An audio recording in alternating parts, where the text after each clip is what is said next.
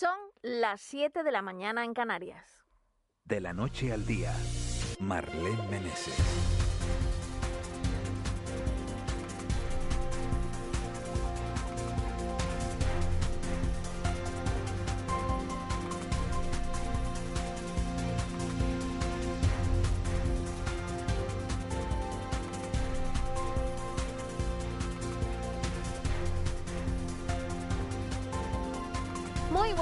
Días, martes 27 de julio de 2021. Arrancamos un día más este de la noche al día para contarles todo lo que está pasando en nuestra comunidad autónoma.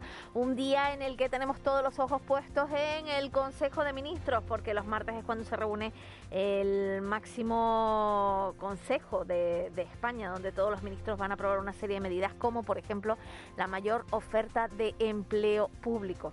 También estaremos pendientes de la situación de la pandemia en las islas. También en España están creciendo los datos de contagios y en las islas afortunadamente han descendido ligeramente y lo más importante es que no tenemos que lamentar ningún fallecido. A esta hora de la mañana reciban los saludos cordiales de la persona que está en el control, José Luis Molina. Y en Las Palmas creo que está nuestro compañero Gustavo Bujagüera. Hoy le toca. ¿O quién está? Rubén compañero Rubén. Eh, también Eva García, que se encuentra en las labores de redacción y producción. Y lo primero de todo, vamos a saludar a nuestro compañero Edgar Cedrés, que está en los estudios de Televisión Canaria para contarnos el tiempo. Buenos días, Edgar. Buenos días, Marlene. ¿Qué día vamos a tener hoy en Canarias? Pues esperamos una jornada variable, con un poco de todo. Amanecemos con muchas nubes, sobre todo por el norte y nordeste de las islas de mayor relieve.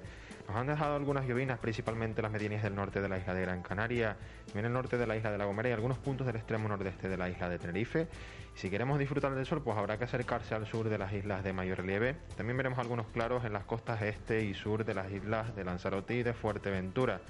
Como decimos, predominará esa nubosidad de tipo bajo a lo largo de toda la jornada por el norte. Incluso también al final de la jornada volverán a regresar esa probabilidad de precipitaciones. Las temperaturas a esta hora de la mañana rondan los 22 grados en Santa Cruz de Tenerife, los 21 en Las Palmas de Gran Canaria. Hoy los valores diurnos serán un poco más frescos, sobre todo en el interior de las islas de mayor relieve. En la costa se moverán entre 23 y 27 grados y sigue soplando ese viento del norte-nordeste de moderado a fuerte, algo más intenso en las islas de mayor relieve, en la isla de La Gomera y de Gran Canaria, aunque tenderá a perder algo de intensidad durante la tarde. Y para los que quieran acercarse a la playa, lo más recomendable será hacerlo por las costas del sur y del oeste de las islas occidentales o de las del sur y del sureste de Lanzarote y de Fuerteventura.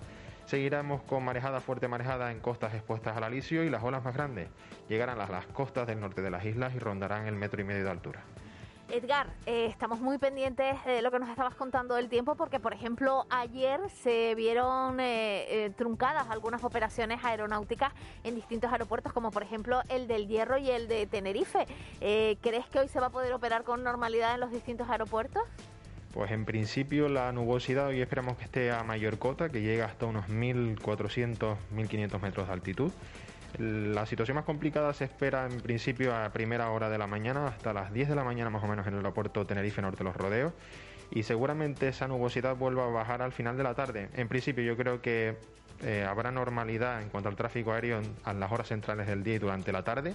La situación más complicada, pues a esta hora de la mañana y al final de la jornada. Pues nos quedamos con esa información. Edgar, muchísimas gracias. Buen día. Un saludo, buen día. Bueno, y como ven ustedes, tenemos muchas cosas hoy que contarles. Por ello, saludamos a nuestra compañera Eva García. Buenos días. Muy buenos días, Marlene. Hoy tenemos mucha información. El gobierno de Canarias no descarta obligar a vacunarse a los empleados públicos esenciales. Así lo ha asegurado el presidente canario Ángel Víctor Torres. También se ha referido a la actual situación epidemiológica de las islas. Ha anunciado que Canarias podría empezar a doblegar la curva de esta quinta ola de COVID-19 dentro de unos días. Torres ha destacado también el alto número de jóvenes que está acudiendo a vacunarse sin cita, más de 14.000. Y por tanto, que los jóvenes quieran ir a vacunarse solo merece nuestro aplauso y estamos haciendo todos los esfuerzos con las vacunas que nos llegan. El 100% prácticamente se suministra. Ha sido un éxito la presencia de jóvenes en esa vacunación. En cuanto a los datos de la pandemia, Canarias ha registrado 606 nuevos casos de COVID en las últimas horas, 195 menos que en el recuento anterior. En esta jornada no hay que lamentar Afortunadamente hubo fallecidos por esta enfermedad, mientras el 55,91% de la población diana canaria está inmunizada frente a la COVID-19 y desde la Consejería de Sanidad se avisa a los nacidos en 2009 o antes, residentes en las islas no capitalinas, que ya podrán vacunarse sin cita previa. Ayer también se rubricaba un acuerdo para suprimir la brecha salarial entre mujeres y hombres en nuestra comunidad autónoma. Canarias se ha convertido en la primera comunidad con un pacto entre empresarios, sindicatos y gobierno que viene acompañado de 76 medidas para garantizar la supresión de la brecha salarial entre mujeres y hombres. La secretaria de Mujer de Comisiones Obreras, Esther Martín, ha explicado que la diferencia media de salario entre mujeres y hombres es de 3.000 euros. Ocupamos el 76% de las contrataciones a tiempo parcial porque nueve de cada diez excedencias para cuidar a nuestros hijos, a nuestras hijas y a nuestros menores, a nuestros familiares dependientes, lo seguimos haciendo prácticamente en exclusiva nosotras. Esto supone una merma no solo para nuestros salarios, sino nuestras cotizaciones por lo tanto, esto incide negativamente también en nuestras prestaciones futuras. También Derechos Sociales reclama al Estado más ayudas. La consejera del área, Noemí Santana, continúa a la espera de una respuesta del ministro Escriba a la petición de un encuentro para mostrarle la situación migratoria de las islas, al tiempo que reclama al Gobierno central más ayudas. Recuerda que las islas han tenido que sufragar el 90% de los gastos y solo han recibido 10 millones de euros del Gobierno de España. Canarias no puede atender a una emergencia humanitaria de manera unilateral y de manera solitaria, porque si no vamos a fracasar. Y en ese sentido, España y el Ministerio del señor Escribá de Inclusión Social ha recibido fondos de la Unión Europea y ya Europa eh, le ha trasladado al señor Escribá que parte de esos fondos también deben ser destinados a la infancia paralizado el desahucio de 17 familias en el tablero, en la isla de Tenerife. El consejero de Obras Públicas del Gobierno de Canarias, Sebastián Franquis, ha explicado en comisión parlamentaria que ha conseguido emprender negociaciones con la empresa y paralizar el desahucio de 17 familias de la subida del tablero en Santa Cruz de Tenerife. Franquis también se ha referido al nuevo plan de vivienda con líneas para obra nueva o la compra de inmuebles para alquiler social e incluye un plan para evitarse desahucio empresa hemos conseguido dos cosas. Una, parar los, desahucios, que era lo fundamental, la emergencia habitacional que había. Se han paralizado los desahucios en el tablero. Segundo, abrir negociaciones con la empresa para intentar llegar a un tipo de acuerdo. Y yo espero que las próximas semanas podamos resolver eh, definitivamente un, acuerdo de esta situación y por tanto salir de la situación de angustia en la que vive la familia. ¿no? Hernández Zapata hace balance de su gobierno. El presidente del Cabildo de La Palma, Mariano Hernández Zapata, ha hecho balance de los dos primeros años de esta legislatura, un tiempo que ha estado muy marcado por la pandemia en el que el gobierno insular ha demostrado ser valiente y tomar decisiones en favor de las personas, según el presidente Palmero, quien ha señalado que el Cabildo ha mantenido la inversión pública, ha blindado los centros sociosanitarios y en general actuado para defender a la ciudadanía.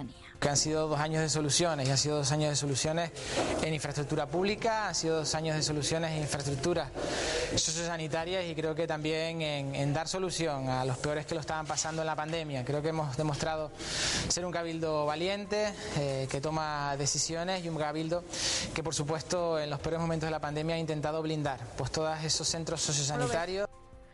El Consejo de Ministros aprueba hoy la mayor oferta de empleo público de la historia. Serán 30.445 plazas para la Administración General del Estado y Fuerzas y Cuerpos de Seguridad, han confirmado fuentes del Ministerio de Hacienda y Función Pública. La oferta contempla 9.509 plazas de promoción interna, mientras que el resto sería de acceso libre y es la mayor de la historia. Los sindicatos la consideran insuficiente para cubrir las necesidades de organismos esenciales como la Seguridad Social, la Agencia Tributaria o el Servicio Público de Empleo Estatal, el CEPE. La convocatoria está especialmente, será especialmente intensiva en áreas relacionadas con la ciencia, tecnología, ingenierías y matemáticas. Salvamento Marítimo rescata un cayuco con 51 hombres a 3 kilómetros de Maspalomas. Esta noche, un cayuco con 51 varones de origen subsahariano a bordo y que fue localizado cuando se encontraba a menos de 3 kilómetros de la playa de Maspalomas en Gran Canaria, según informado los equipos de emergencia. Su llegada al puerto de Arguineguín, todos los ocupantes del cayuco bajaban por su propio pie a tierra, salvo uno que descendía en camilla y recibía cuidados médicos en una ambulancia. Suspendidos los actos de la festividad de las nieves en Agaete. Así lo ha acordado la Junta de Seguridad de este municipio. Todo ello siguiendo la directriz sanitaria dictada por el Gobierno de Canarias, situada en este momento en nivel 3 de Gran en, Gran Canaria ya que este nivel, recordemos, prohíbe cualquier evento que conlleve concentraciones masivas. Quedan suspendidas los actos festivos con más afluencia que se mantendrán, eso sí, los actos religiosos. Somos Experiencia es la última campaña corporativa creada por Radio Televisión Canaria. Dentro de esa campaña, el grupo ha suscrito un convenio de colaboración con el Teléfono de la Esperanza con el objetivo de difundir la labor que está llevando a cabo la ONG para combatir la soledad. Somos Experiencia, iniciada ayer, es la cuarta campaña de responsabilidad social del grupo Radio Televisión Canaria y su administrador único, Francisco Moreno, explicaba que con ella se pone en valor la experiencia acumulada de nuestros mayores en las islas. Evidenciar el compromiso que esta radio televisión pública hace con todos aquellos que desarrollan una labor de responsabilidad social tan importante en este caso como que los mayores, después de todo un recorrido vital, no se sientan en la soledad en los últimos años de su vida. ¿Estás estudiando? Pues enhorabuena. Un año más, el ingreso sobresaliente de Caja 7 te recompensa por tus buenas notas. Sí, sí, como lo oyes. En Caja 7 premiamos tu esfuerzo. Entra en ingresosobresaliente.com y consulta las bases. Caja 7. Somos la Caja de Canarias. Ya nos metemos de lleno en el mundo del deporte, todo el mundo siguiendo las Olimpiadas, los Juegos Olímpicos que nos están dejando grandes sorpresas, personas realmente eh, atrevidas, nobles que están consiguiendo medallas y grandes alegrías también para el deporte español y también mucho sufrimiento. Sufrimiento el que está pasando la Unión Deportiva y el Club Deportivo Tenerife, porque ya tenemos bajas sin apenas empezar la temporada. Todo nos lo cuenta Simón Abreu. Buenos días. Hola, buenos días Marlene. Preocupación en el Club Deportivo Tenerife, que ha confirmado una nueva baja de larga duración en esta pretemporada. El delantero hispano-argentino Nahuel Leiva sufría entrenando el pasado sábado una lesión que ya tiene diagnóstico. El futbolista blanquiazul tiene una rotura del menisco interno y del ligamento cruzado anterior de la rodilla derecha, que va a requerir de una intervención quirúrgica y que se une a la ya conocida del canterano Javi Alonso. El Club Deportivo Tenerife además ha hecho oficial en las últimas horas el traspaso del futbolista madrileño Jacobo González. El centrocampista ofensivo se marcha al Sabadell de la primera división REF a coste cero con una cláusula mediante la cual el conjunto tinerfeño se reserva un porcentaje de una futura venta. En clave amarilla, segunda victoria de la Unión Deportiva Las Palmas en su concentración en tierras peninsulares. Esta vez superó al Wolverhampton en Marbella por dos tantos a tres en un partido que agranda las buenas sensaciones generales que está ofreciendo los jugadores de Pepe Mel. Tenemos que seguir por el camino, perfil que estamos haciendo de trabajo, de solidaridad, de hacer las cosas juntos y yo creo que el equipo va dando pasos hacia adelante. La Unión Deportiva que seguirá trabajando esta semana en el Marbella Football Center con la ausencia además de Rafa Mújica después de que el delantero haya dado positivo por COVID-19 tras haber sido aislado por contacto estrecho con el centrocampista cántabro Sergio Ruiz que también se encuentra aislado. Y tras los deportes nos vamos a ir hasta la sala del 112 para saber las últimas novedades que han ocurrido en nuestra comunidad autónoma. Carmina Lorenzo, buenos días. Hola, buenos días. ¿Qué ha pasado en las últimas horas, Carmina? Tenemos que informar de la llegada de una embarcación anoche al muelle de Arguineguín para ser interceptada por salvamento marítimo al sur de Gran Canaria. En ella viajaban 54 migrantes que fueron asistidos por el dispositivo sanitario desplegado en dicho muelle. Tres de ellos han tenido que ser trasladados a centros hospitalarios, uno de ellos en estado grave.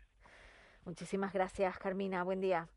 Gracias a ustedes. Buenos días. Bueno, como ven ustedes, esa llegada de esa patera a al muelle de Maspalomas, eh, a tres kilómetros, fue localizada a tres kilómetros de Maspalomas y llegaba ayer al puerto de Arguineguín, uno de ellos en estado grave, 51 varones, como ya comentábamos antes también. Eva, llega el momento de los titulares. ¿Con qué nos vamos a encontrar hoy en los periódicos? Hay, hay, un titular que se repite en casi todos los periódicos de nuestras islas, que es el tema de, los, de la vacunación de los funcionarios después del anuncio del presidente del gobierno, y con eso abre por ejemplo, el periódico El Día. Canarias estudia vacunar a la fuerza a algunos funcionarios. Afectaría a los empleados públicos de servicios esenciales que rechacen ser inoculados contra el COVID-19. Frente en las islas contra la brecha laboral y social, primer acuerdo en España entre gobiernos, sindicatos, patronal en pro de la igualdad y la imagen de portada es para uno de los momentos vividos ayer en, en los Juegos Olímpicos de Tokio, 88-77 con un Ricky Rubio excepcional, la selección española de baloncesto que vencía en este encuentro, pero la imagen de portada es para un canario que está también en esos Juegos, que es la de El Chacho Rodríguez, justo en uno de los momentos del partido. Y en sucesos destaca este periódico, Marlene, en el día, que fallece tras ser arrollado por un patinete eléctrico en Arona. En la página de sucesos, ayer fue detenido el joven que presuntamente eh, atropelló a un hombre de 80 años esta semana pasada en un paseo en el municipio turístico Tinerfeño, en el que fallecía este hombre. En Diario de Avisos, Torres plantea obligar a vacunarse a funcionarios. El presidente canario desveló que su ejecutivo estudia la polémica medida para proteger a determinados empleados públicos como los sanitarios que interactúan con colectivos sensibles. Dice siempre que la ley lo permite, la imagen de portada para el presidente canario. En deportes, la selección de baloncesto que gana en Japón con un buen partido del Chacho y también eh, destaca la medalla del granadino David Valero en esa segunda medalla para España al quedar tercero en ciclismo de montaña. En la provincia, vacuna obligatoria a empleados de servicios públicos esenciales. El gobierno de Canarias que estudia la posibilidad de inocular a la fuerza a trabajadores que se niegan a hacerlo. Y la imagen de portada es para una mujer vestida de amarillo con una sombrilla amarilla en, en la playa, que podría ser que esté disfrutando del día, pero no. En este caso es de una movilización, un centenar de empleados públicos, concretamente en la zona de Playa Chica, más empleo, menos precariedad. Y es que ayer se movilizaron en la costa Gran Canaria, que es la imagen también que elige en portada, pero en este caso con una pancarta de dos mujeres movilizándose. Los trabajadores interinos se mojan en el Canarias 7. También este periódico, Canarias contratará a 1.658 docentes de refuerzo por el protocolo COVID.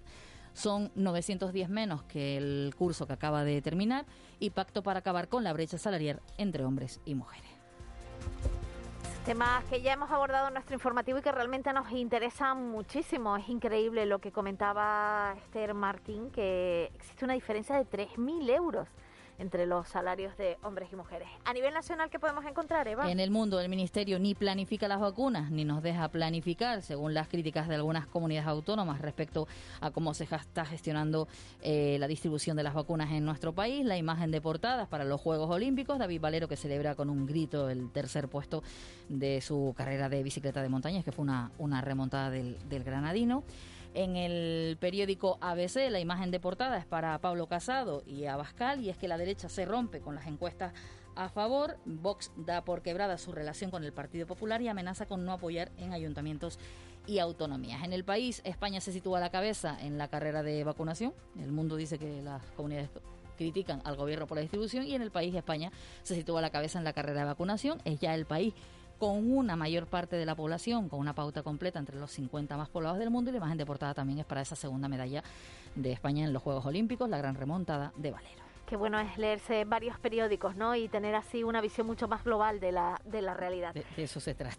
¿Qué noticias serán importantes hoy? ¿De qué tendremos que estar pendientes? Por un lado, el alcalde de Santa Cruz de Tenerife, acompañado por el presidente del gobierno de Canarias, por Ángel Víctor Torres, también el, el presidente del Cabildo de Tenerife, harán entrega de las llaves de la 10 viviendas del barrio Nuestra Señora de, la Candelaria a sus propietarios. El área de educación y juventud del Cabildo de Tenerife que presenta la campaña, es una campaña juvenil, Nadie es inmune, con la que se pretende sensibilizar de la importancia de vacunarse para los más jóvenes. El Partido Popular en Las Palmas de Gran Canaria ofrece declaraciones para presentar iniciativas del grupo que lleva a pleno de este mes de julio, ya lo que queda para explicar también los pormenores del expediente económico para el pago de 40 millones de euros en deuda atrasada. En el Cabildo de Tenerife se presenta otra campaña, Ponte en su lugar. Esta es de protección y cuidado de, la, de las mascotas, que la semana pasada celebramos el Día Mundial del Perro. Bueno, pues aquí uno para todas las muy mascotas bien, muy bien. en general. La Cámara Oficial de Santa Cruz de Tenerife, la Cámara de Comercio, hace balance, es el balance de confianza empresarial. Estamos hablando ya de ese segundo trimestre y también las previsiones de cara ya a, a, final de año, después del verano, y el presidente de Canarias que responde a varias preguntas en el Pleno del Parlamento sobre la gestión de derechos sociales, la conformación del proyecto de ley de presupuestos generales de la comunidad autónoma para el próximo ejercicio. Además, en la aldea hay unas jornadas de turismo activo y plenos en La Orotava y Puerto de la Cruz.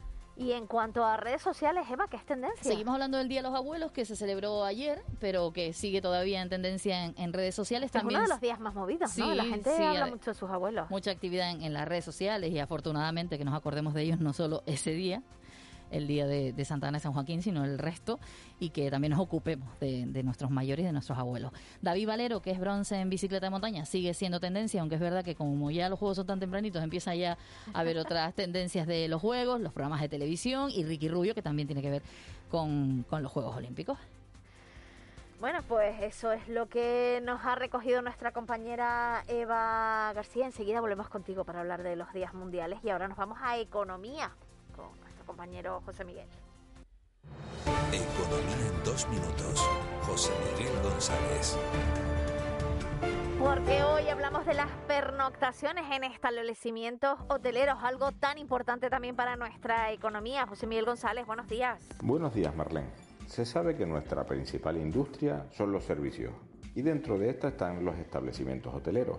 Pues bien, durante el mes de junio las pernoctaciones en establecimientos hoteleros superaron los 14,1 millones, lo que supone un aumento del 654,6% respecto al mismo mes de 2020. No obstante, respecto a junio del 2019, las pernoctaciones en establecimientos hoteleros presentaron un descenso del 62%.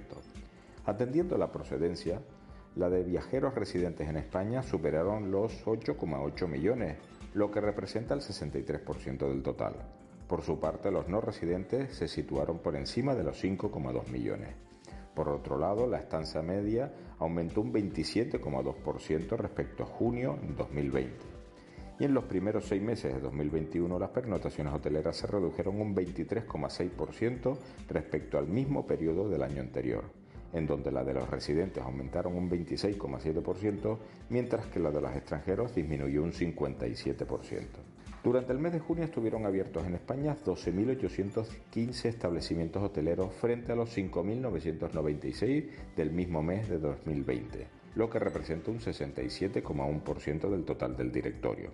Por destinos, Canarias es el quinto, con un 10,3% de pernoctaciones y la ocupación hotelera se cubrió el 37,5% de las plazas con un aumento anual del 99,7%, en donde Canarias presentó un grado de ocupación del 36,8%. Siendo la cuarta y la quinta zona turística con mayor número de pernotaciones en el mes de España, como son la isla de Gran Canaria y Tenerife, todavía tendremos que esperar a mejores meses para demostrar la potencia del sector turístico en nuestras islas, puesto que el verano no parece ser el lugar más adecuado para ello. Feliz día. Con C de Cultura, C Castro. Está claro que si hablamos de cultura, probablemente también vamos a tener un feliz día, como nos desea José Miguel González. Hoy hablamos de música clásica, teatro y reggaetón, algunos de las protagonistas de la agenda cultural para Canarias. Se Castro, buenos días. Buenos días, hipócritas. El Festival de Teatro Clásico trae el mejor teatro Garachico en el norte de Tenerife el próximo fin de semana. La programación arranca el próximo jueves con la exposición El Teatro en Garachico durante el siglo XX, coordinada por Kiko Gutiérrez. Los primeros en subirse a las tablas serán los portugueses de Chapitó. Para asistir a las funciones, los espectadores tendrán que presentar un certificado sanitario.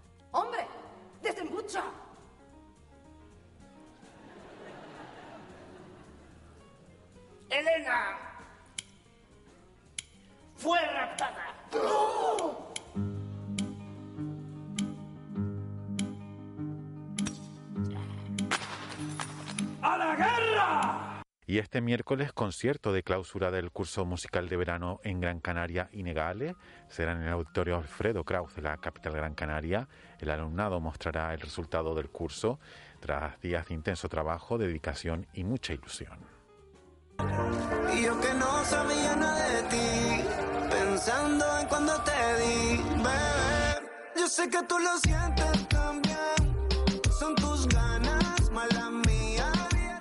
Y el reggaetón activa más el cerebro que el folclore o la música clásica. Esta es la conclusión de un estudio llevado a cabo por investigadores canarios sobre la actividad cerebral que produce escuchar diferentes estilos musicales.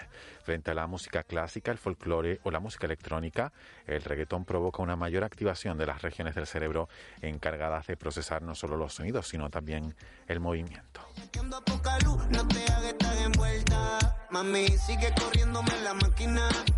Todos los días al tiene estamina. Porque me daña la mente. Tú eres una demente. Aprovecha ahora que los dos estamos de Bueno, el reggaetón que también forma parte de nuestra cultura musical, aunque desciende del reggae, hay que decirlo y que quede claro que tiene un origen asentado en, en Jamaica. Eh, Y, y sobre todo eso que decía C, ¿no? De que mueve mucho el cerebro. sí. Que hoy era el Eso, Día Mundial de claro, la materia eh, gris. Bueno, por la materia gris la Mue- mueve el reggaetón. mueve el cerebro porque para intentar entenderlo hay que, hay que estar pendiente de, de la canción, no, No, puedes tenerla de eh, ¿cómo fondo. se dice? Eh, traducción simultánea. Ah, sí. Hoy es el Día Mundial del Reggaetón, ¿no? No, no, no, no, es una enfermedad, eh, la, la hepatitis vírica. Concretamente, este es el Día Mundial, según la Organización Mundial de la Salud. El objetivo de esta fecha, como, como tantas enfermedades, es impulsar a nivel mundial todas las iniciativas y estratégicas que pueden realizar el sector de la salud en contra de la hepatitis. Se estima que en el año 2015 había aproximadamente 250 millones de casos de hepatitis B en el mundo, principalmente en países como África subsahariana.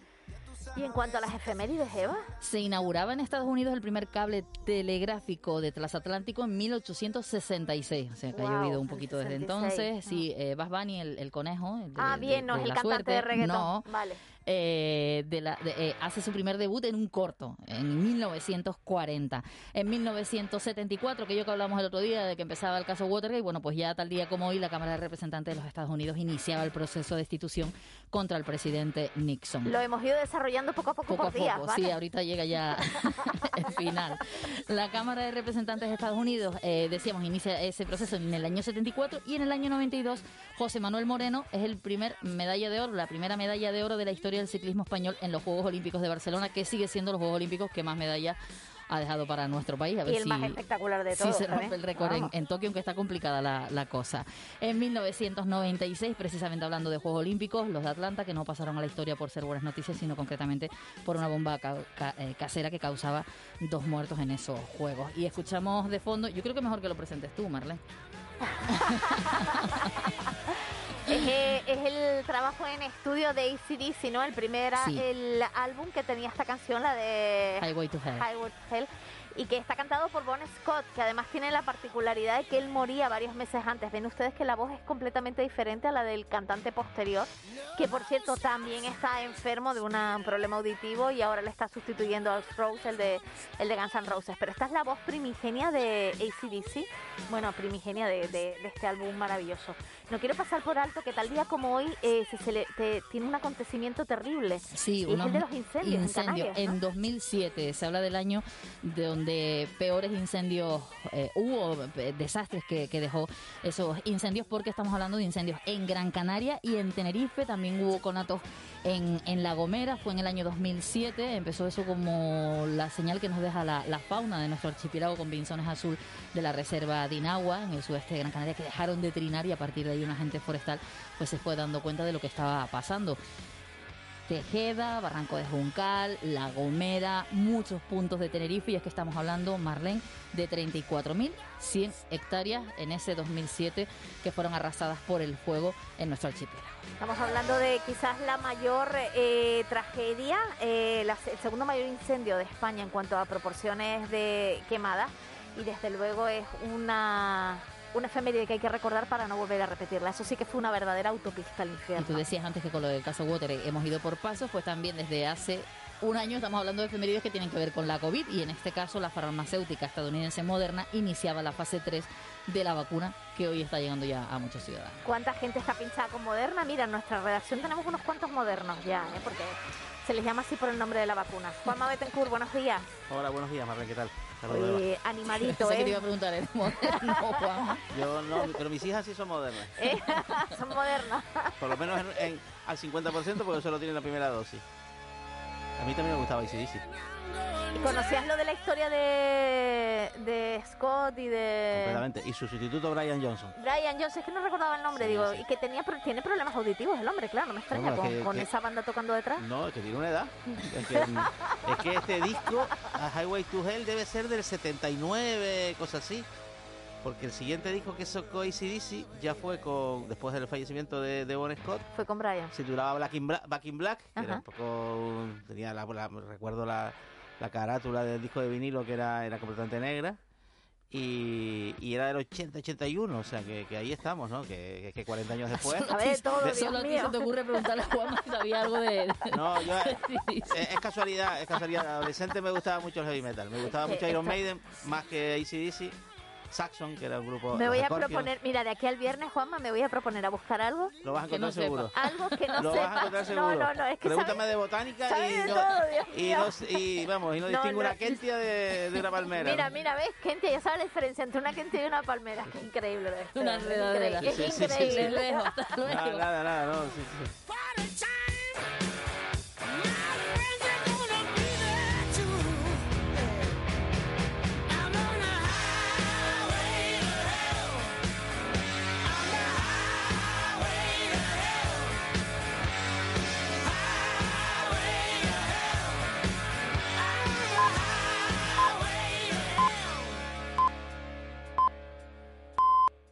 De la noche al día, Canarias Radio.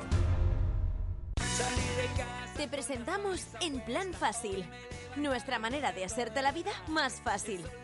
Abre tu cuenta y disfruta de todo un mundo de ventajas. Da el salto a Caja 7. Porque somos la Caja de Canarias.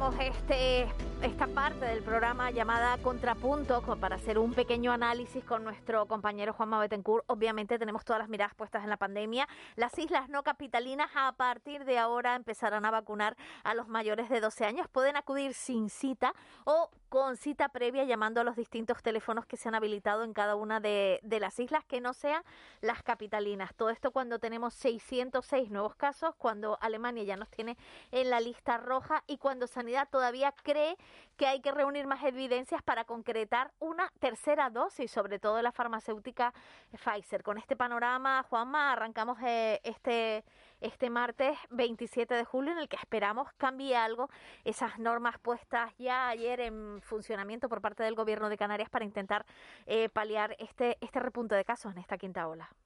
Es paradójico, ¿no? Mm, Ahora lo estaba señalando hace, hace, un, hace unos minutos, ¿no? La, la diferencia de, digamos, de, clasificación que obtendría España en función de dos, de dos parámetros, pues, que parecen relacionados, pero que sin embargo nos hemos dado cuenta de que no lo están, por lo menos no en sentido estricto. Eh, el primero, el de la tasa de vacunación. España a la cabeza, desde luego, claramente entre los países más poblados de la Unión Europea, ¿no?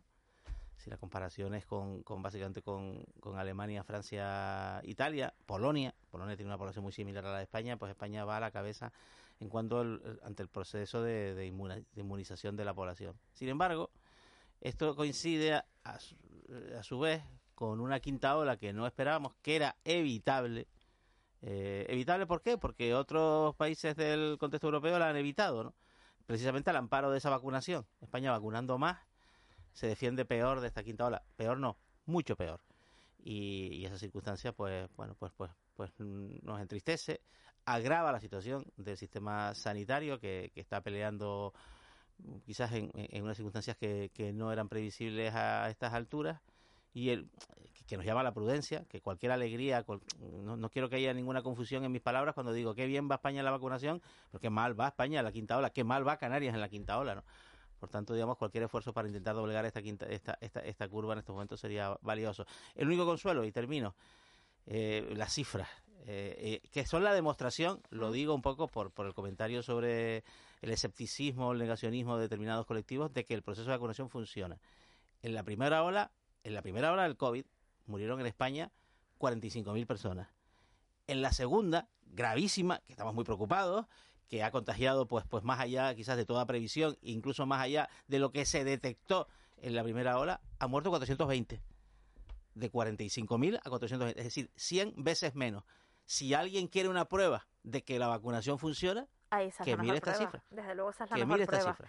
Eh, como decíamos, el gobierno de Canarias está intentando, con los miembros que tiene, eh, con las posibilidades legales que tiene, eh, buscar una serie de medidas para frenar esta, esta quinta ola que ya está saturando los hospitales de Canarias. Una de las medidas para las islas que están en nivel 4, es decir, para la isla de Tenerife, es la petición del certificado de vacunación o de una prueba PCR o de un certificado que diga que se ha eh, pasado por se ha pasado por la COVID-19 eh, para poder entrar en el interior, no solo establecimientos de hostelería, eh, de todo tipo de establecimientos, espacios culturales y también para gimnasios. Pues vamos a centrarnos en el primer eh, ámbito, en, en la asociación de la en la hostelería. Para ello vamos a hablar con el vicepresidente de la Asociación de Empresarios de Zona Centro, la zona comercial de Santa Cruz de Tenerife, Carlos Quintero. Buenos días. Hola Marlene, buenos días. Bueno, les tengo que preguntar, eh, ¿qué tal ha sido este primer día de medidas, de toma de medidas, de petición de certificados en los distintos establecimientos eh, que usted eh, mm, rige y también del resto de sus asociados?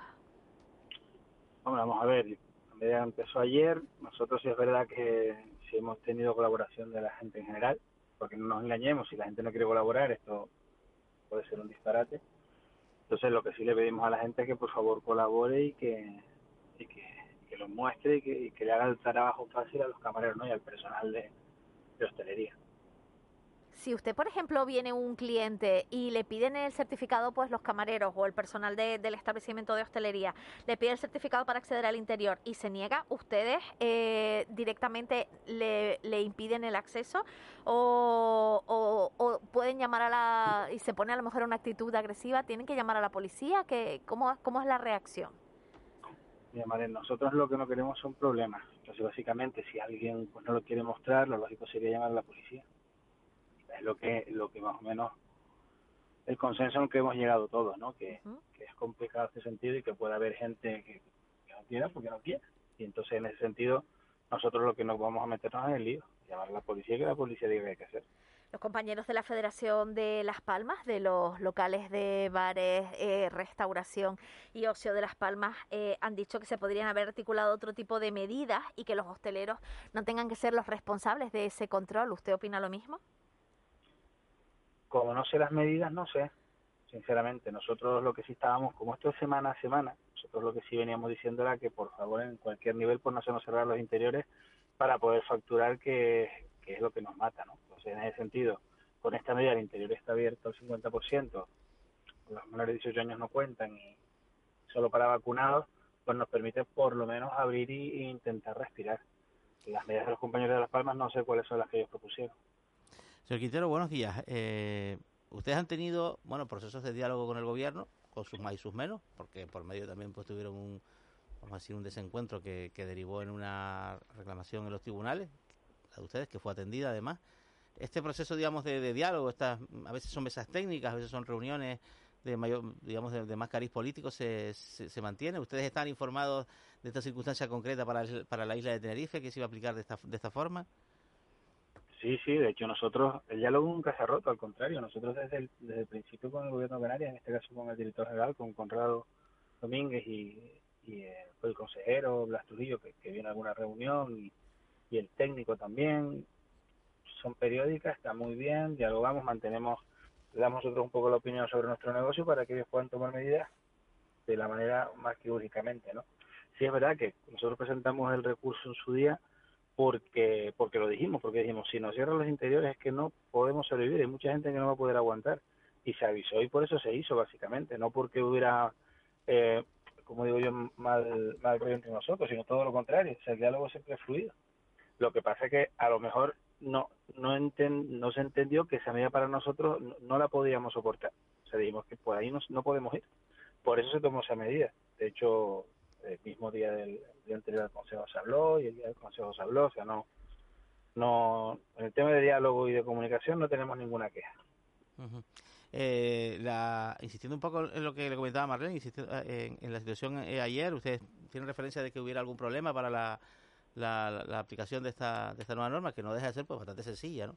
Mm, Mira, se, se lo digo por, por la propia experiencia de ayer por la tarde, ¿no? Ayer fui a un establecimiento, lógicamente iba con mis hijas, mis hijas no están completamente vacunadas y tienen, menos de, tienen más de 18 años, por lo tanto, digamos, estaban en el supuesto claro de a la terraza, y a la terraza que no fuimos, ¿no?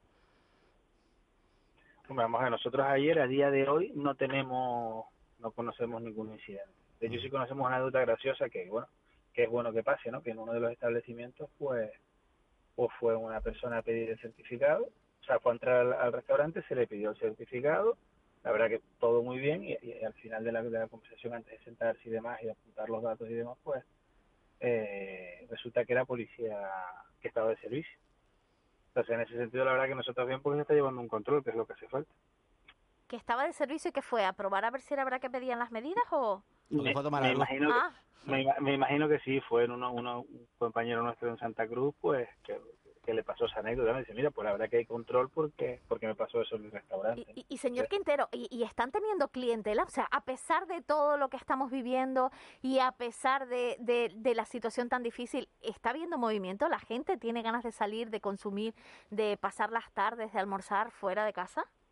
A ver, la gente tiene ganas de salir, yo creo que todos llevamos un año y medio con esto y tenemos ganas ya por lo menos de, de volver a lo de antes. Entonces sí es verdad que los locales de hostelería, pues cada uno es como es y tiene su idiosincrasia. Hay locales que son todo terrazas, hay locales que son interiores, solo interiores pero para gente más adulta, hay locales, depende del modelo de negocio que tú tengas, habrás pasado la pandemia mejor o lo habrás pasado peor. Nosotros lo que sí entendemos es que la gente quiere salir porque está cansada ya y lo que hay que hacer es pues, que se vacune todo el mundo rápido y, y salir de esto lo antes posible, porque ya se está haciendo largo. ¿Cuál es el balance, señor Quintero, que hacen ustedes del, del procedimiento para para recibir las ayudas del plan estatal. Digamos que, digamos que, el, plan de, las islas, el plan con dinero autonómico ya está, digamos, más o menos agotado y gestionado y pagado. Y el gobierno canario ha anunciado que en los próximos días empezará a pagar las ayudas del, bueno, del famoso plan de, de los 1.144 euros, con las dudas sobre si al final se agotará esa partida o no, por, por, por los trámites y los requerimientos que tiene. ¿Cuál es el balance que hacen ustedes del sector sobre, sobre este plan? Hombre, la verdad, el, el único problema que tenemos ahí son los establecimientos que tienen que han facturado menos del 30%. Son establecimientos que han facturado el 28, el 25, el 20, el 27%, que están en pérdidas pero no pueden acceder a la subvención porque no, han pasado el umbral del 30% que, que propone la Comunidad Europea. ¿no? Entonces, en ese sentido, si hay, establecimientos que tienen quejas, entre lo que yo también me incluyo, porque hay algunos establecimientos que, no hemos bajado de, ese 30% porque están en zona urbana, por, por la idiosincrasia del negocio, que eso no quiere decir que no pierdas dinero. O sea, pierdes dinero, pero no pierdes lo suficiente como para pedir.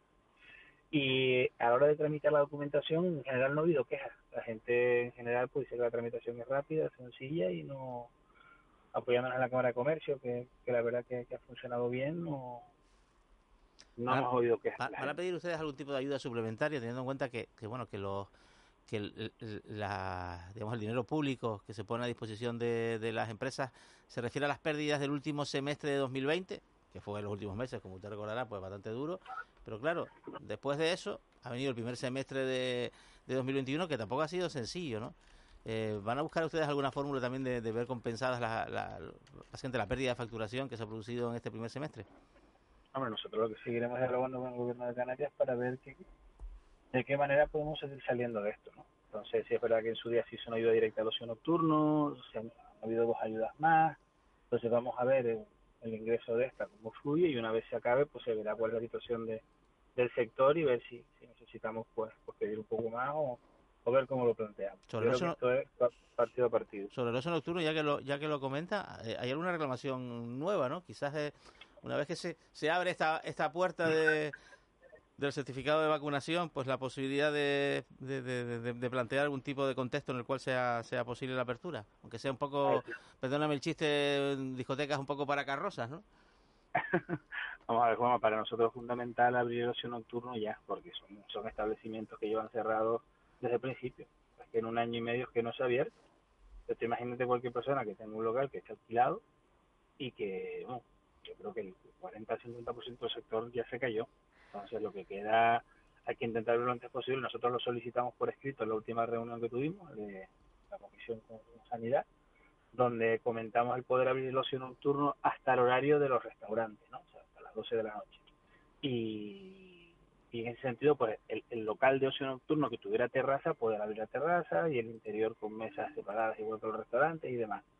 Y en ese sentido, pues la verdad que no, no se nos dio y seguiremos intentando por, porque entendemos que tiene que ser lo último en abrirse, pero yo creo que ya con el 50 y pico por ciento de vacunados a la velocidad que vamos y, y- y que ya se están permitiendo a los vacunados entrar a los interiores de los restaurantes y demás, pues ¿por qué no los ocio nocturno, no? De una manera controlada. Señor Quintero, muchísimas gracias por habernos atendido. Buenos días. Un besito, buenos días. Bueno, estamos pendientes de eh, las eh, reacciones que se están produciendo en nuestra comunidad autónoma, sobre todo en la isla de Tenerife, con esto de la petición del certificado de vacunación en la hostelería. Y nos preguntamos eh, por, la, por la parte teórica. ¿Realmente se puede pedir este certificado? ¿Realmente tienes que eh, eh, discriminar si, porque al final supondría una discriminación, si no tienes el certificado no puedes acceder al interior de este establecimiento? Vamos a ver qué opina el profesor de la Universidad Europea de Canarias, David Curvelo. Buenos días.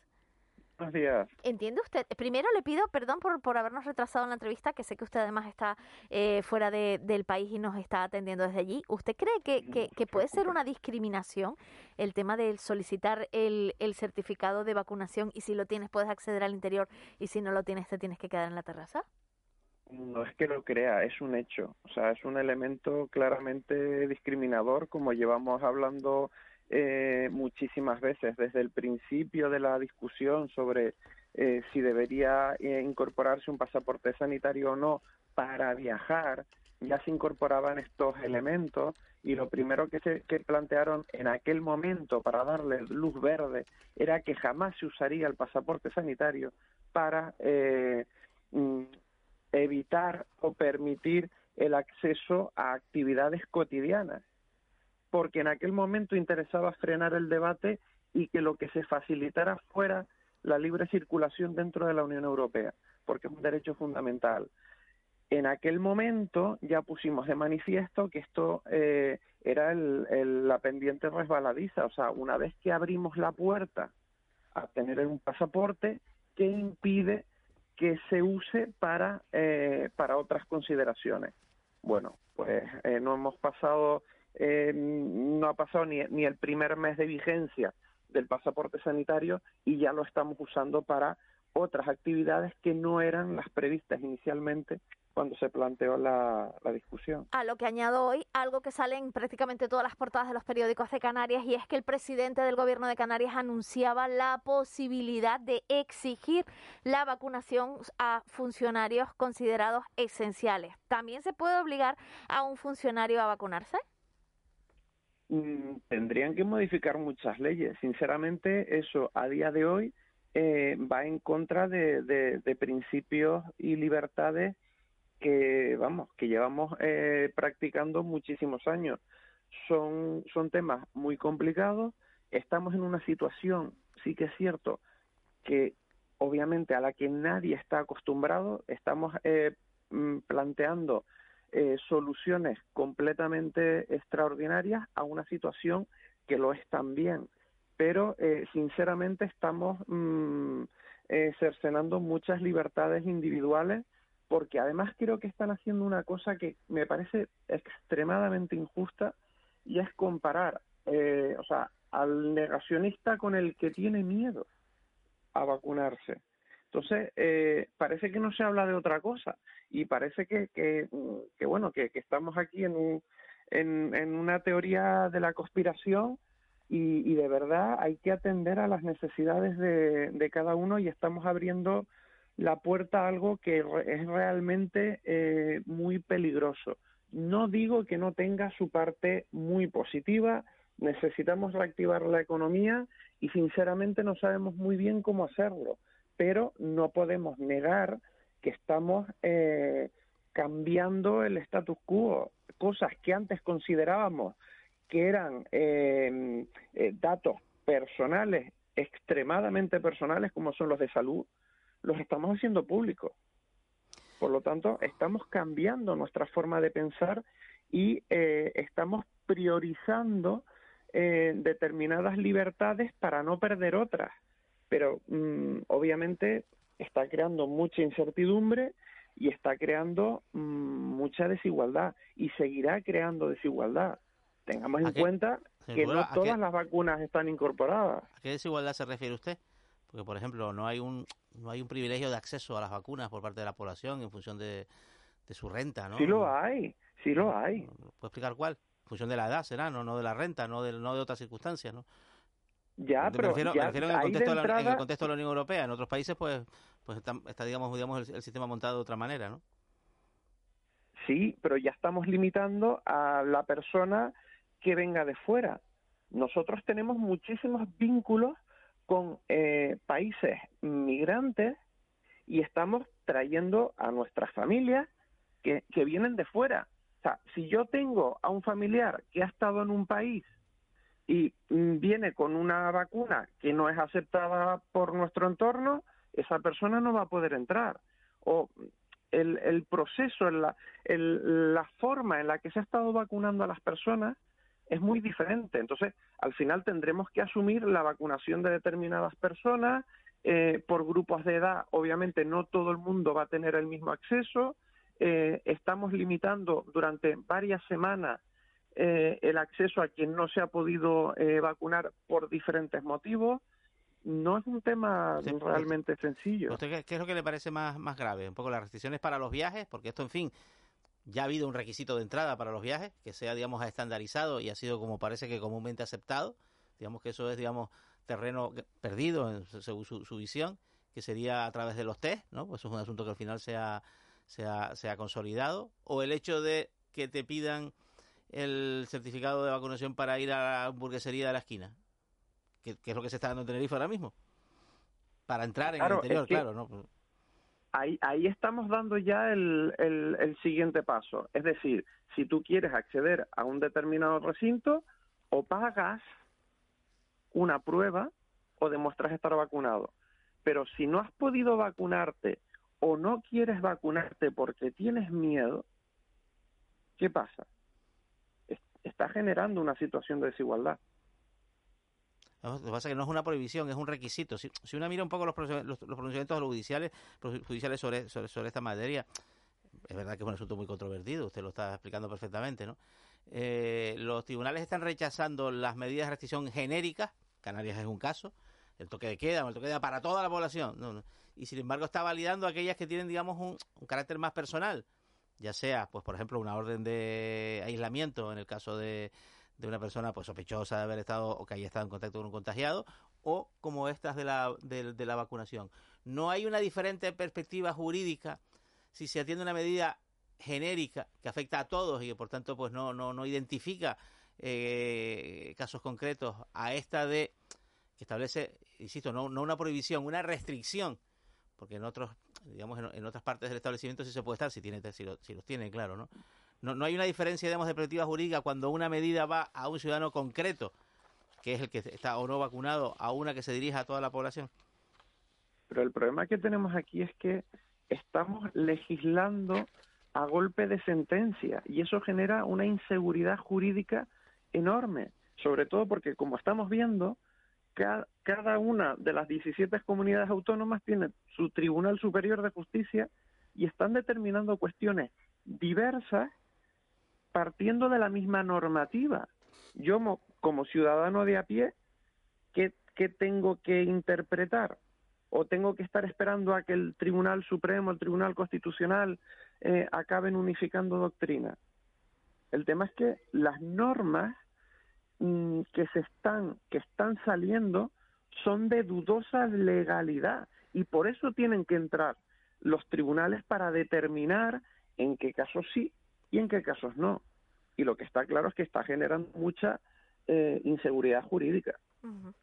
Señor Curvelo, le agradecemos mucho que nos haya arrojado un poquito de luz eh, y, y, mm, su comentario ha sido el generalizado que hemos tenido con muchas eh, personas que han participado en este programa a lo largo de estos días. Muchísimas gracias, un saludo. Un saludo a ustedes, muchas gracias por todo. ¿Sabes una cosa, Juanma? También algo que está pasando eh, son los efectos secundarios, lo que diría eh, Bush son las, las consecuencias paralelas de la COVID y es por ejemplo, que haya pacientes crónicos o que tengan que ser tratados en los centros hospitalarios y que debido a la, a la COVID pues se haya retrasado esa, esa atención. Y también, por otra Ah. parte, que los perso- el personal sanitario también tiene derecho a irse de vacaciones y muchas veces la, eh, las situaciones sanitarias eh, pues generan eh, graves problemas. Eso es lo que vamos a tratar con la presidenta de la Plataforma de Organizaciones de Pacientes, Karina Escobar. Buenos días. Hola, buenos días. Ustedes están advirtiendo de los problemas a los que se enfrentan los pacientes crónicos en vacaciones. Piden coordinación sanitaria para paliarlos, que ellos también tienen derecho a irse de, de vacaciones y se encuentran eh, eh, que según en qué comunidad de están, pues les van a atender de una manera o de otra, ¿no? Sí, esta situación ya la vivíamos eh, antes de la COVID, ¿no? Que un 25% de los pacientes decidía, pues, o renunciaba a sus vacaciones fuera de su comunidad autónoma, bien porque no podía acceder a su medicación en el ámbito de la farmacia hospitalaria, o realmente por, miedo a no poder ser atendido, ¿no? Ujú. Karina, nos hemos encontrado además a lo largo de estos días que las diferentes eh, directoras gerentes de los hospitales, del materno infantil, del, de La Palma o el del Hospital Universitario Nuestra Señora de la Candelaria en Tenerife, nos comentaban que han tenido que habilitar un plan de contingencia para atender a los pacientes COVID y otras patologías han quedado relegadas pues a un segundo plano. Esto es algo que ha pasado desde que surgió la COVID. Esto está, está generando problemas en los pacientes, en los pacientes crónicos. Pues muchísimos problemas. Yo creo que estaba oyendo antes en la entrevista anterior que no somos conscientes de la gravedad de la situación sanitaria que tenemos, tanto de la COVID como de lo no COVID. Cuando aumentan los, los números de COVID, lo que hace es que echamos en lista de espera a muchísimas personas que ya tienen un diagnóstico de una enfermedad crónica o están esperando por él, con lo cual vamos a subir mortalidad en cáncer, en un montón de patologías que van a llegar tarde, con lo cual yo creo que es responsabilidad de todos ser pues, prudentes en esta situación que estamos viviendo quinta ola. Nosotros los datos que tenemos que es un 42,8% de los pacientes crónicos o han empeorado o tienen nuevos síntomas. Eh, esto es, un- es- es grave porque al final están sin atender. Eh, han tardado más de 117 días en tener un nuevo diagnóstico y, y bueno, yo creo que, que esto es eh, responsabilidad de todos. ¿no? Buenos días, señora Escobar. El- días. Leí una entrevista con el presidente de la Asociación Española contra el Cáncer en una publicación del sector que decía que, eh, que el cáncer va a explotar cuando, cuando termine la COVID, tal cual. O sea, de que, eh, Sí, a, qué eh, patologías, a qué patologías crónicas, a qué eh, situaciones, digamos, en- se están viendo más, más, más dañadas por, por, pues está claro que la pérdida de atención sanitaria que provoca la obligatoriedad de atender otra situación como es una enfermedad infecciosa. Bueno, pues eh, nosotros estamos viéndolo claramente en el cáncer y se van a ver datos. Cuando nosotros lo que estamos esperando es que se afloren datos, ¿no? que podamos comparar la situación previa que teníamos eh, antes de la pandemia con la que tenemos ahora, incluso entre olas, porque de- en cada ola que hemos pasado la situación solo ha hecho empeorar. Eh, nosotros tenemos pues las enfermedades pues, oncológicas, enfermedades raras, eh, pues todo lo que serían eh, cardiopatías, esclerosis múltiple, los trasplantados y enfermos de, pues, de diferentes órganos. Tenemos una situación también con la enfermedad mental. Hemos aumentado, nuestros pacientes nos dicen que han aumentado los niveles de depresión, ansiedad y fatiga en un 75%. Es decir, la incertidumbre, el miedo y convivir una pandemia con una enfermedad crónica, pues genera pues todavía mayor fragilidad en las personas. Pero debido a, a la la principal carencia, ¿cuál es? La, digamos, la, la falta de atención personalizada, la- el, el hecho Claro. pues, no de poder ocupar pues esas instalaciones sanitarias que, que, que, bueno, como está ocurriendo la en demora, la Sí. demora en el Ajá. seguimiento de patologías debido a que bueno pues la atención primaria es la puerta de entrada para muchas patologías, para el seguimiento de la cronicidad, pero sobre todo para poder llegar a atención especializada, para poder que te vea un especialista. Como ha, ha habido una situación de dedicación más a la COVID, pues y que los profesionales también están agotados y que hay una situación pues que es, es de, bueno que es, que es de pan- pandemia pues lo que ha hecho es retrasar diagnósticos retrasar seguimientos y también lo que es la llamada telefónica porque no lo podemos llamar telemedicina pues penaliza no al final son muchos meses sin poder mirar a la cara y que te miran los ojos a tu médico esa relación médico paciente se ha visto afectada y bueno, tenemos a personas totalmente descontroladas en su, pues no se están tomando la medicación, pues no están haciendo su hábito de vida normal en cuanto a comer bien, hacer sus paseos, mm, pues en lo que podemos hacer los pacientes por nuestra salud, ¿no? De corresponsabilizarnos y todo eso se ha perdido y eso al final va a tener unas consecuencias, pues la verdad graves para el sistema, ¿no? Porque vamos a llegar pacientes más enfermos y con una sanidad ya muy afectada por, por la COVID y por falta de profesionales. Al catálogo de, de patologías crónicas habrá que añadir, pues muy pronto, la COVID persistente, señora Escobar. Pues sí. Exacto, lo que es la, el long COVID que también se ha, se ha sumado, ¿no? Eh, es que van a haber nuevos pacientes, nuevos pacientes en situaciones, pues en el caso de los long COVID, eh, pues requieren más investigación, pues una situación más de cómo se les va a tratar y, y es verdad, se suman al sistema un montón de situaciones, tanto de salud mental, de dolor, de, de sufrimiento en general, ¿no? De, de- como sociedad y, y de crisis económica y, y- que afectan en lo social y en lo sanitario. Karina Escobar, desde luego nos está contando el panorama, el, el otro panorama que tenemos y que además debemos visibilizar para ver si de una vez por todas nos concienciamos absolutamente todos de la situación que estamos viviendo. No solo se trata de, eh, de divertirse y de pasarlo bien porque estamos cansados de la COVID, sino que se trata de ser más responsables, no solo con nosotros mismos, sino con todo nuestro entorno y con toda nuestra sociedad, porque como bien ha comentado, lo que está por venir puede ser mucho peor. Le agradezco muchísimo que nos haya atendido de la noche al día. Muchas gracias, un Buen abrazo día. y gracias por visibilizar, visibilizarnos, de verdad. Gracias a usted por contarlo porque la verdad es que lo ha hecho de una manera bastante clara y bastante evidente. Espero que, que llegue a, a nuestros oyentes. Muchas gracias. Eh, Juanma, eh, nos están recibiendo, estamos recibiendo mensajes. Aquí escribía una persona que decía que si los no, los fumadores que, que quieren ir a una zona de no fumador se les está discriminando y tienen que irse de fuera para poder fumar. 616 486 754. Desde luego estamos tratando una serie de medidas necesarias eh, para poder Bueno, eh, punto- pasar esta, desde- esta pandemia. Desde el punto de vista absolutamente necesaria, desde el punto de vista económico también, porque si no, entonces los certificados de vacunación, ¿para qué se crearon? no Ya había controversia sobre, ahora estamos viendo un poco la realidad, la aplicación práctica, que hay per- personas eh, cercanas o no, incluso algunas que todos conocemos, que dices, oye, pues yo no me vacuné y ahora qué pasa. A la Bueno, vuelta seguimos hablándolo, Juanma. Mm. Vamos al boleto de las 8 con nuestro compañero C. Castro.